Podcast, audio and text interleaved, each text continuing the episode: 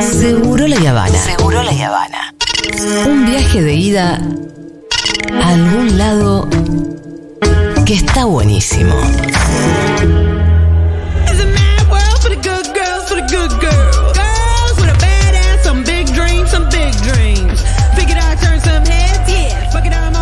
Bueno, eh, a ver si alguien se vio Pleasure ya. Claro que sí, estuvimos hablando y acompañando a Movie en el estreno de su última película. Todos los, todos los meses lanzan varias películas, pero una que es un poco más eh, fuerte y que promocionan, en este caso a través de la radio. Y así es como invitamos a la gente a ver Pleasure, eh, con también la salvedad de que eh, si entran a movie.com barra Futurock, tienen 30 días gratis para ver Pleasure y cientos de películas más. Y hoy tenemos un sorteo, ¿eh? Ah, ¿qué sorteamos? Atención, Julita, atención, Pitu. A ver. A los primeros 10 que se suscriban ahora a estos 30 días gratis eh, con eh, movie.com barra Futurock, Sí. 30 días gratis de movie para probar, Sí. a los primeros 10 que se suscriben y mandan captura al 1140 66 0000, 1140 66 0000, se meten en movie.com barra Futurock, se suscriben, sacan una captura y la mandan por WhatsApp. Sí. Tenemos Perfecto. 10 tote bags para sortear. Eh, en realidad, si la mandan rápida, o a los primeros 10, ¿qué hacemos? Están muy buenas. ¿Hacemos a los primeros 10, Miru? A los primeros 10 Yo, que manden. quedé, yo me quedé con un aviso, ¿eh? Porque es demasiado linda. Sí, es Bueno, muy linda. Por eso estoy diciendo que quedan 10 porque ya había mandado un par más y ya falta uno. Pero es muy copada la tote bag, eh, es muy linda, tiene el logo de movie, además dice Pleasure. El es color eh, rosa, rosado, muy hermoso. genial. Es una Hermoso. especie de fucsia. Sí, un Fucsia, rosado en eso tenés razón. Así que a los primeros 10 que se suscriben y mandan a la prueba esta de Movie eh, con Futurock, movie.com barra Futurock y mandan su captura, eh, tote bag de regalo. Hermoso. Así que con Movie, mirá lo mejor del cine durante un mes gratis, anotá movie.com barra Futurock. Bueno, vamos a hablar de la película. Por supuesto que si la vieron. eh, pueden escribir al 1140 66 0000 1140 66 0000 y me dan sus eh, pareceres. Dale, dale, eh, involúcrense si es que la vieron. Claro que sí. Bueno, Pleasure. Pleasure es una película sobre la industria del cine porno. Me hubiese encantado verla para hablarla. Eh, creo que, que sí, ya la hablaremos con vos, Jurita, pues la verdad que es muy interesante. Eh, otras películas que abordan eh, el tema son bastante diferentes. Pienso en la biografía de Linda Lovelace, pienso en eh, Boogie Nights, películas muy distintas. Eh, y si hay algo que tiene el porno es que el porno es muy loco porque es algo de lo que no se habla, Sí. salvo en unos ámbitos. Es cierto, se muy habla pequeños. muy poco. Yo no sé nada de porno, por ejemplo. En general no se discute sobre el porno, digo, una familia no se sienta y habla sobre el porno. Eh, amigues en general tampoco, digo, por esa gente que está más metida eh, o que está más atravesada por la cuestión. No, en realidad no, perdón, porque atravesados por la cuestión estamos todos. Eso es lo que tiene de loco el porno, pues es algo que tiene Claro. mucha influencia en la cultura, pero se habla muy poco. Bueno, no sé, por ahí no tenés el número y yo tampoco lo tengo, pero en algún momento yo escuché como cuánto representa del tráfico del total de internet El porno. el porno y es una Es un bestialidad. porcentaje alto, es un sí, porcentaje alto, alto, pero que vos decís, ¿cómo, boludo? ¿Cómo puede ser? Bueno, evidentemente, Bueno, entonces, ¿qué es lo que sucede? No se habla del tema y así es como llama mucho la atención eh, una película que se meta en esta industria. Es interesante lo que cuenta la directora, que se llama eh, Ninja Thiberg. Ninja, escrito como ninja, los ninjas japoneses. Sí. No sé cómo se pronuncia en sueco, supongo que será tipo algo más como niña. Pero bueno, se escribe Ninja Thiberg. Eh, la, directo- la directora cuenta que cuando ella eh, se inicia en el sexo a los 16 años, tenía un novio que eh, cuando empezaron a tener relaciones sexuales pretendía que todo fuera como una porno, una porno en el sentido más Sí, tradicional y más sí. del porno más mainstream, ¿no? Eh, y que ella venía con un con sus expectativas que tenían más que ver con un consumo completamente diferente, no con un consumo del porno, sino con un consumo de novelas románticas. Entonces, mientras ella pensaba, fíjate la, la diferencia entre lo que Sí, ella que pensaba es- que era un joven arriba de un caballo bajando a, a abrazarla y darle un beso y darle una rosa. o, pone- o, por- o pensemos por ahí incluso en el sexo, que es ir sacándote los botones de a poquito. Sí, mirarse a los ojos y un montón de y- cosas. y besarse de frente, cosa que el porno no tiene nunca. Por eso, y el novio pretendía algo totalmente diferente. Y lo que dice la directora es que a partir de sus 16 años, a partir de, de esa experiencia, empezó a decir, bueno, hay tanta diferencia en esto y, y afecta tanto a la cultura, afecta tanto lo que, lo que nos pasa y nuestra sexualidad, eh, que bueno, se metió de lleno en ese tema, ¿no? Durante eh, unos años eh, también conoció, después el, el estudió mucho, conoció el porno feminista. Aparte, estamos hablando de una persona de Suecia, Sí. donde ahí el feminismo tiene un- una manera bastante diferente al feminismo en otros lugares, no sé, diferenciando por ejemplo el feminismo de Estados Unidos, o lo que puede hacer también en general en Argentina, el feminismo en Suecia ha tenido mucho una mirada sobre el- lo degradante, presentado el porno como algo degradante para la mujer y demás, lo mismo el trabajo sexual de un feminismo bastante hegemónico con, e- con esas ideas que por ahí en otros países no están, no están así. Lo que pasa es que me arrojo a las Dale, dale, teorías. sí, adelante. Como la cuestión de la igualdad social la tienen mucho, mucho- más resuelta. Sí, la idea es, más co- es- es pensar las cosas más colectivamente también. Y sí, porque en definitiva la, la- la prostitución no deja de ser una, un- una opción para los que menos tienen. El resultado, obviamente, como la, la opción que tenés Cuando no tenés otra. por ser pobre. Cuando no por lo menos otra. esa es mi visión. Y Sí. creo que las otras son más bien excepcionales. Pero Sí, quiero claro. decir, en Suecia, si vos la cuestión de la igual, de la distribución de la riqueza y la distribución también de las tareas de cuidado la tienen mucho más resuelta que nosotros en est- nuestros países, entonces el feminismo va a mirar otras cosas que nosotros todavía no tenemos tiempo o, de con, mirar. o con otro lente. O con otro lente, Entonces ella empezó a conocer también el porno feminista. En el medio hizo un corto. eh, pero en el corto ella salió como diciendo, la verdad que no me metí de lleno, no sabía tanto, eh, soy más un outsider. Entonces después se pasó cinco años, se trasladó a Los Ángeles, eh, yendo y viniendo de Suecia, y se metió de lleno en eh, los rodajes de, de- de- cine de, de adultos, del cine porno, eh, conociendo también el ambiente, metiéndose de lleno en el ambiente, estudiando y, y estando ahí durante mucho tiempo. Se le bajaron muchos prejuicios también, porque conoció gente eh, de todo tipo. y a partir de eso después hizo esta película, que es una película que pretende meterse en la realidad de, de- de la industria del cine porno, pero con una mirada eh, femenina. Sí. Porque el cine porno, la particularidad que tiene, porque aparte estamos acá hablando siempre de el porno hegemónico, el porno que es machista, donde hay sometimiento, donde es el que más conocemos, ¿no? Sí. Entonces, eh, lo que hace, y lo- creo que lo que más interesante hace esta película, es que lo que tenemos ahí es el punto de vista femenino.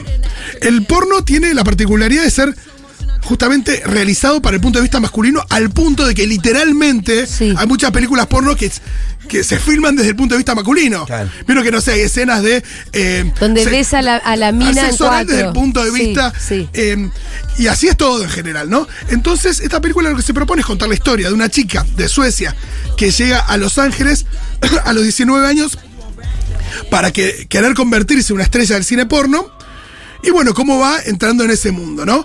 Y lo que vemos es muy interesante porque los rodajes de las películas, la película es, es como muy gráfica también, eh, tiene, tiene escenas bastante sensibles y eh, cuando te muestran los rodajes eh, se pone también en el punto de vista de ella. Entonces hay algunos planos que tienen que ver con lo que ella está mirando mientras suceden las cosas, que es algo que nunca viste en el porno, Sí. y que te llama la atención, es que es muy disruptivo, porque te pones en el lugar de ella y ahí empezás a ver un montón de, de hilos, ¿no? De esta industria, em, que eh, tiene, por supuesto, algunas cosas buenas y muchos problemas. También problemas de los que, de nuevo, no se habla.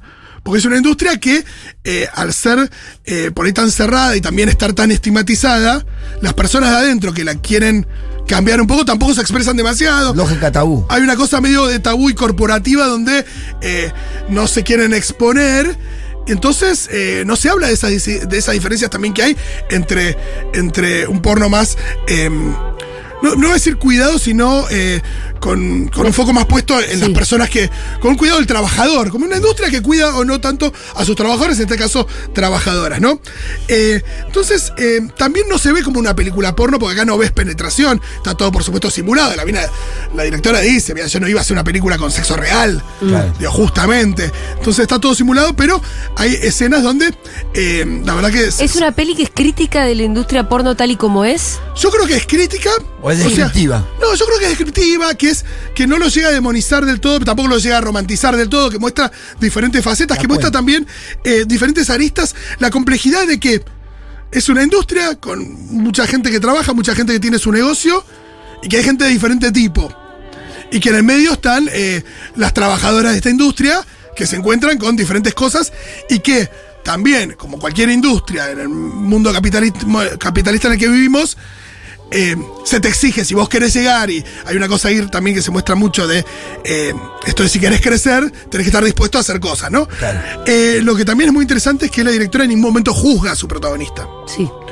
Eh, la protagonista toma decisiones, algunas ter- la terminan favoreciendo, otras no, otras las llevan a, a situaciones muy jodidas, pero la película en ningún momento mira desde arriba ni a ella ni al resto de los trabajadores eh, de la industria. Eso creo que, que, que levanta mucho también eh, lo que es eh, esta peli Pleasure, que a mí me gustó realmente mucho. Tiene em, también em, una- un retrato que habla de, de que es una industria que evidentemente fue a partir del Me Too y demás. eh, adoptando ciertas cuestiones, o no sé, por ahí desde antes, ¿no? Pero te muestran como ciertos protocolos o cuidados respecto de em, que, se- que quede bien establecido el consentimiento de, de- de los participantes respecto de qué es lo que quieren hacer, de que están, de que tienen la posibilidad de parar en cualquier momento si están haciendo, si está sucediendo algo que no quieren y demás, pero de cómo eso, en algunos casos, se cumple bien, Y en otros no. sobre todo cuando hay mujeres detrás de las cámaras, eso Sí. también está mostrando esa diferencia, y en otros casos no. ¿No? Y que en otros casos eh, parecería que está presente, pero en realidad es muy manipulador, ¿no? Como diciendo, mira, vos dijiste que lo querías hacer y ahora me decís que no. Y bueno, claramente vos podés decir que no en cualquier momento Claro. y podés cambiar de parecer, ¿no? Eh, así que eh, la verdad que, ante todo, me parece que es una película que se dedica a visibilizar algo que- sobre lo que no tenemos tanta noción, que es algo que es muy loco porque, eh, digo, cientos de millones de personas consumen porno en el mundo, pero lo consumen, lo apagan y se van. Y eh, me parece que es interesante pensar, bueno, ¿qué está pasando ahí? Eh, las personas que están ahí, eh, están ahí eh, porque quieren estar, están ahí por, digo, ¿cómo, cómo, cómo fueron tratadas las personas que están ahí, Eh, qué es lo que representa esto, es una mirada totalmente masculina, no, Eh, independientemente del consentimiento, ¿no? ¿Dónde está eh, el punto de vista? Eh, hay algo que, que la directora cuenta que es muy interesante, que una vez estaba en este, en este ánimo de investigación, estaba en un rodaje de, de una película, ella tomando notas, ¿no? Y vio como el director le hablaba una chica le decía, bueno, vos ahora eh, sos, sos la chica que, de la que van a abusar, tipo, tuvo una especie, un planteo que era como muy jodido y lo que se mostraba como porno era un abuso. Mira qué feo. Muy feo, ¿no? Y mm, lo que cuenta la directora de Pleasure es que estaba. Bueno, como garganta profunda. Garganta Profunda es así, no lo Sí, recuerdo. eh, más el actor eh, masculino de garganta profunda terminó preso. Ah, no, bueno, porque sí, porque había un abuso. No, lo que digo es que acá, lo que. Ah, pero un abuso en la vida real, no ficcional Claro, para el porno. eh, como que la película que se firmó eh, a la, a la mina la habían abusado. Ah, no, no, está bien. No, Porque no, acá, novio, claro. acá se representaba un abuso Ah. como algo que Algo pudiera calentar al público, ¿no? Pero no estaba viendo un abuso en, Sí, en sí, estaba, se estaba actuando. de Se una- estaba actuando un abuso, ¿no? Pero el director. El muy- problema es demostrar el abuso como algo excitante. Claro, entonces el director decía, él le decía, no, bueno, vos ahora vas a estar y tenés que ser muy inocente, y él viene, no sé qué, todo. Le hacía toda la descripción de la situación de abuso para filmarla, y ella pensaba, la, la directora, no, qué horrible, qué horrible esto que estoy viendo, que no puedo creer, este chabón lo que está haciendo, no sé qué. Y de repente el director dice, uh, las cosas que nos hacen hacer ustedes. Y la mira a ella, la directora. Usted es el público. Y ella dice que ahí le hizo un clic. En Claro, el sentido es de verdad, que, es un por supuesto que el tipo es responsable de, Sí, de, sí, de- sí. de Pero promover que- algo que es horrible, pero que es algo que la gente compra Claro, también. si, si no, si no lo comprara, no lo haría. Exacto. Y ahí es donde decís, bueno, ese mismo paralelismo tenés películas que hablan de sexo del hijo con la madre. totalmente. De, de- ¿Hay películas porno de eso? Claro, sí. Sí, sí, hay mucho, porque en general, también, bueno, ahí eso, por ahí da para hablar con, con Santiago Levín, pero hay mucho de, de, de todo lo que es tabú, de todo lo prohibido y demás, que, que, que- La- la- con la hermana, con la prima, con la que madre. excita porque, todo. porque, no, porque no está permitido socialmente. Y en el porno, ojo, por ahí es una vía de, de- no sé si es para sublimar, la verdad que no tengo ni idea. Por supuesto que es horrible, no debería estar permitido, pero andás a ver cómo funciona en la psiquis de las personas. Pero evidentemente tiene algún. La, la gente lo consume porque si no, no lo haría. Nadie hace algo que la gente no consume. Exacto, y ahí es donde ella también dice, bueno, evidentemente otra parte de esto es el público y el público debería estar un poco más interiorizado. La- eh, ella también dice que la industria del porno debería expresarse más, debería estar, debería ser un diálogo más abierto entre la sociedad y la industria y que la industria esté más expuesta. Sa- salir a la luz un poco. eh, Exacto, en sus, en sus virtudes y sus miserias. Porque si no la sacás de la oscuridad y la traes a la luz, no podés debatir estas cosas. Por ahí, si la traes a la luz, decís, bueno, se puede hacer porno, Exacto. pero en, dentro de estas normas, che. Claro, no ¿cómo, cómo esto. regulás esto? Claro. ¿Qué está bien y qué no? Primero sacar a la luz, si no, no la regulás. nunca. Exacto, y en ese sacar a la luz me parece que, que esta película tiene mucho sentido, porque te da a pensar en, en esto, una industria que, que trabaja como si fuera algo totalmente, eh, no en todos los casos, ¿no? Por supuesto que, que, hay, que hay vías, eso, el porno feminista, no estamos hablando de Erika Last, por ejemplo, ¿no? Pero, pero es verdad que, que hay toda una cosa como si fuera medio Pero, eh, ah, por debajo de la superficie. Sí, y el porno feminista es una porción No, no, es una porción pequeñísima de- de todo. la industria del porno y debe haber porno deep web que debe ser ya directamente. Totalmente. Hay, acá en esta película participan muchos. eh, hay gente delante y detrás de cámara, que gente que, es parte de la industria de- del cine porno. Hay actores, hay eh, técnicos también que, que participan, que, que evidentemente están más en línea con lo que, con lo que presenta esta peli y eh, accedieron a participar. Alguno habrá participado, después se habrá arrepentido o lo que sea, pero es una película que yo creo que que si vos la miras como algo que, que demoniza la industria del porno que, o que juzga a estas mujeres, eh, nada, es, es- una idea muy equivocada porque yo creo que lo que hace es justamente no juzgar, mostrar, intentar mostrar algo de la manera más real posible, con, con, con ángeles y demonios o con virtudes y defectos, eh, y con defectos, digo, muy heavy, ¿no? Hay una, hay una situación de abuso muy, muy fuerte en la película, eh, que evidentemente son cosas que en la industria suceden, en la industria de este tamaño que tiene, y que mm, creo que es una industria que debería salir más a la luz para poder. Nada, para que haya un diálogo entre la sociedad, eh, los medios, no sé, las, par- las partes que. que- No, y aparte porque que- influye en eso. A ver, eh, hoy, hoy tenés educación sexual, no eres en la escuela, la ESI, qué sé yo. Sí. Yo cuando era chico, el porno era el, el contacto cuando yo, yo miré porno creo de 12, 13 años. Tu ESI. Claro, era el contacto con la relación sexual primero que tuve y, y capaz que pensás que así es la relación sexual, que la tenés que dominar, que la tenés que... eh, todo lo que vos decías al principio. Es siempre en cuatro. Claro, viste, todo es... Eh, insólitamente el orgasmo dura. Sí, se- seis, seis horas. la mina dura 10 minutos. No es así. Claro, y- Pegás dos, tres gritos. No estás gritando durante cinco minutos. Y ya que nos influye tanto, qué bueno sería sacarlo a la luz y debatir qué se pasa ahí, porque Sí. de última, ese- el porno se va a seguir consumiendo, entonces podemos tener un porno mejor, que, que lo forme mejor, qué sé yo, que nos dé una claridad mejor sobre eso. Acá nos dicen que María Riot eh, hizo un análisis en Instagram. eh, es, verdad que ella trabaja con Erika, Last. eh, seguramente sea muy interesante lo que dice María al respecto. Me parece que es una peli que está buena para ver, para, para charlar y, y para tratar de entender algo. y. el alcance que tiene, sobre todo por el impacto cultural que tiene. Me parece que el disparador, esto que cuenta la directora, que ella a sus 16 años eh, nada, se puso a tener relaciones con su novio y no entendía nada de lo que el chabón quería, lo que, lo que estaba pasando ahí, eh, que no tenía nada que ver con lo que ella pensaba que quería también, porque hay toda una cosa ahí de iniciación que, que es muy difícil y que estaba guiada por... eh, por el porno que veía este chabón, Claro. que era un porno eh, súper misógino, y a partir de eso ella se, se sumergió en este mundo para tratar de, de entenderlo y, lo, y creo que lo expresa muy bien eh, en esta peli que eh, tiene un montón de detalles que hablan de, de que claramente estuvo en rodajes. Hay una cosa ahí donde, donde vos ves escenas donde eh, las personas son personas que están laburando. Eh, y eso eh, creo que es uno de los atractivos más grandes de la película. Además que está re bien musicalizada, que la actriz principal no se puede eh, creer, se llama eh, Sofía Kappel, que además Ella- es su primera película, es una locura. Eh, ¿Fue actriz porno? No, no, no, para nada nada. que ver. Para che, nada, para tenemos un montón de mensajitos. Algo interesante es que la actriz, cuando la directora la convoca, la directora le dice, bueno, mira, vos a partir de ahora sos la, la- la primera persona casteada. Todas las personas que casteemos a partir de ahora, Vos tenés que estar. vos tenés que haber visto bueno. Y sí, Cada cosa en esta película de guion, de no sé qué, había toda una cosa de, también de, de un cuidado. Acá la tenés hagamos, mucha- la hagamos lo distinto de verdad. Totalmente, acá tenés muchas mujeres detrás de cámara. Claro. Entonces, todas las escenas, todo. una- por supuesto, un cuidado extremo respecto de eh, lo que hacía o no hacía la, mm, la protagonista en esta película. Y si vos mirás la película con, con atención, te das cuenta que, nada, que está todo simulado, que hay, que hay digo, Que está cuidado de verdad. Sí, sí, y por supuesto que, que hay absoluto consentimiento, eh, en, eh, mostrando escenas donde no lo hay, donde lo hay, y por eso es interesante también. Bueno, hay bastante gente que la vio, ¿eh? ¿Sí? ¿Qué les pareció?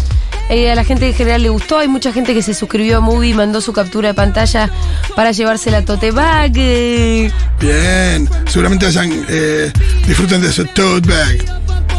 Qué bueno, disfruten de movie, porque además tiene cosas muy buenas. Hace poco, ¿sabes que subieron? ¿Cómo se llama la peli? Pregunta uno, Pleasure. Pleasure. ¿Sabes por qué se llama Pleasure? Eso es muy bueno. Eh, se, se echaba en la primera escena, así que no los voy a, spoilear demasiado. Ella llega desde Estocolmo, calculo, desde Suecia en realidad, eh, principalmente al, aeropuerto de Los Ángeles. Están migraciones y le dicen, ¿trabajo o placer?